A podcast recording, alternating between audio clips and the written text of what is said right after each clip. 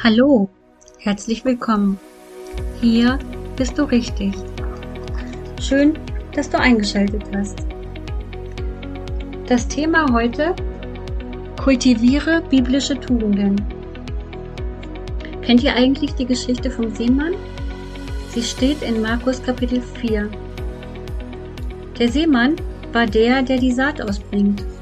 Und für die, die das Gleichnis nicht kennen, hier der Text. Es ging ein Seemann aus zu sehen. Und es begab sich, indem er säte, fiel etliches auf den Weg, und da kamen die Vögel und fraßen's auf. Anderes fiel auf felsigen Boden, wo es nicht viel Erde hatte, und ging bald auf, und weil es keine tiefe Erde hatte, da nun die Sonne aufging, welkte es, weil es keine Wurzel hatte, verdorrte es. Und anderes fiel unter die Dornen, und die Dornen wuchsen empor und erstickten's und es brachte keine Frucht. Und all das übrige fiel auf das gute Land, ging auf und wuchs und brachte Frucht. Und einiges trug dreißigfach und einiges sechzigfach und einiges hundertfach.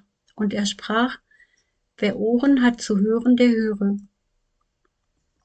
Hast du schon mal eine Predigt zu diesem Text gehört? Vielleicht hast du auch schon viele gehört. Und jeder findet was anderes darin. Vielleicht hörst du aber diese Geschichte heute auch zum ersten Mal. In Predigten geht es eigentlich immer um den guten und schlechten Boden und die Bedingungen, die es braucht, damit Wachstum geschieht. Was wachsen soll. Was gemeint ist in dem, Glau in dem Gleichnis ist der Glauben. Und ich möchte heute gerne noch einen Schritt mit euch zurücktreten und Gedanken über das Saatgut mit euch teilen. Vor allem über die Qualität des Saatgutes. Denn die Qualität des Saatguts entscheidet auch mit darüber, ob Wachstum geschieht. Nur gute Saat kann gute Ernte bringen. Dazu trägt natürlich auch der Boden und das Wetter bei und Landwirte müssen den Acker bestellen, unabhängig davon, wie der Boden beschaffen ist. In trockenen genauso wie in feuchten Gebieten. Mittlerweile ist das sogar ein Studienfach geworden und es wird nicht mehr nur von Generation zu Generation weitergegeben. Alle von euch, die einen Rasen haben, die kennen das. Wählst du Marke preiswert? Zum Beispiel Berliner Tiergarten?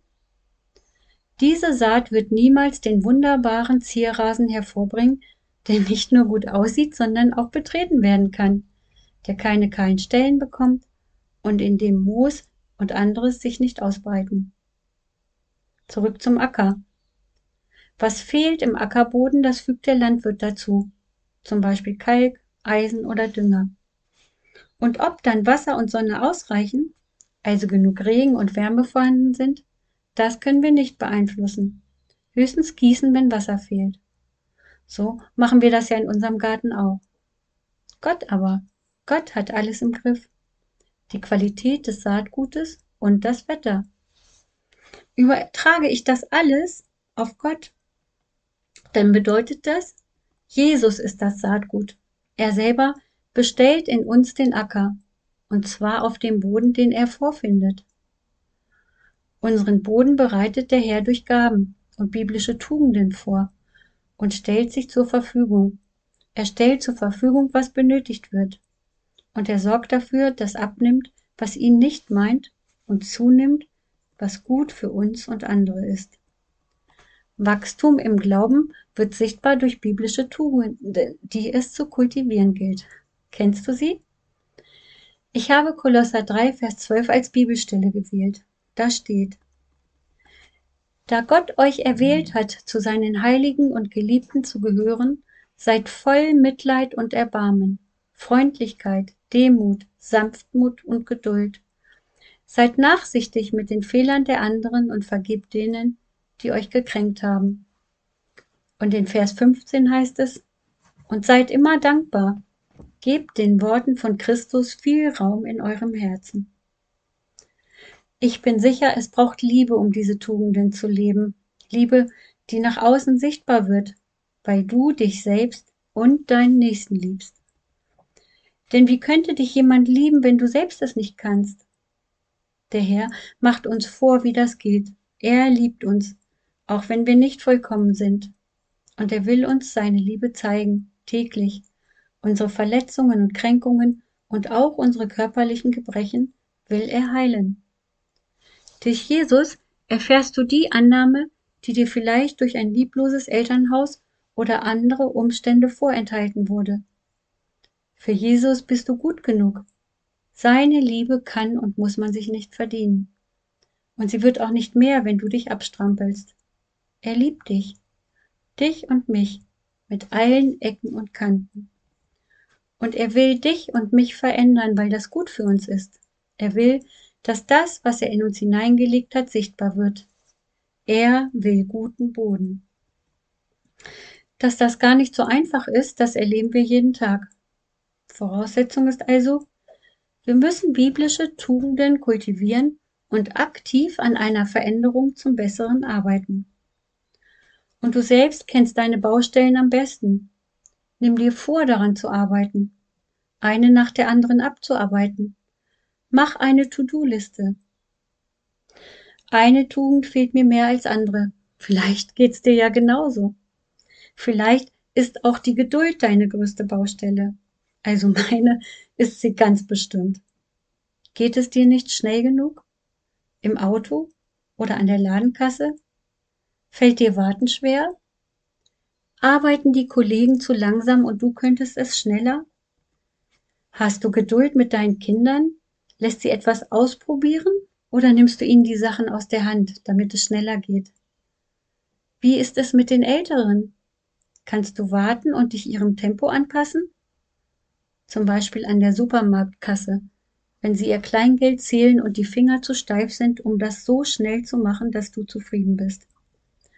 Und wenn du das alles nicht aushalten kannst, dann entscheide dich heute aktiv dafür, geduldiger zu werden. Hab Erbarmen mit anderen. Sie sind nicht schlechter als du. Und Geduld kann dir und anderen das Leben leichter machen. Nutze Wartezeiten doch mal für was anderes. Probier's aus. Im Auto könntest du singen, beten oder danken. Und an der Kasse könntest du durch freundliche Worte die Situation für alle verbessern, statt zu meckern und mit den Augen zu rollen. Und statt beim Fahren zu drängeln, könntest du einfach ein bisschen langsamer fahren und dadurch andere, über die du dich ärgerst, davonfahren lassen. So fährt es sich bestimmt entspannter. Also ich hab's ausprobiert. Mache es zu deinem Lebensstil. Habe Geduld mit dir und anderen und erinnere dich daran, mit welcher Liebe und Geduld unser Herr auf dich gewartet hat. Oder wartet er noch? Wie alt warst du, als du dich bekehrt hast? Hast du es überhaupt schon getan? Und wartet er nicht auch jetzt jeden Tag auf dich? Wartet geduldig, ohne zu drängeln? Nimmt sich Zeit für dich, wenn du deine Anliegen oder Fürbitte vorträgst? Hat er nicht auch Geduld mit dir, wenn du mal daneben liegst? Sei ehrlich. Hat er je aufgehört, in dich zu investieren und dir zur Seite zu stehen? Er wartet doch geduldig, wartet, bis du so weit bist, den nächsten Glaubensschritt zu gehen. Aber sei vorbereitet, denn ich bin sicher, Jesus wird uns sicher viele Gelegenheiten geben, uns in Geduld zu üben. Geduld ist eine göttliche Tugend, die es zu kultivieren gilt. Und diese göttliche Geduld, die wünsche ich dir und mir. Wir wollen daran arbeiten. Wir wollen geduldiger sein mit anderen und auch mit uns selbst. Zum Schluss möchte ich beten und wenn du magst, mach mit und sprich mir nach.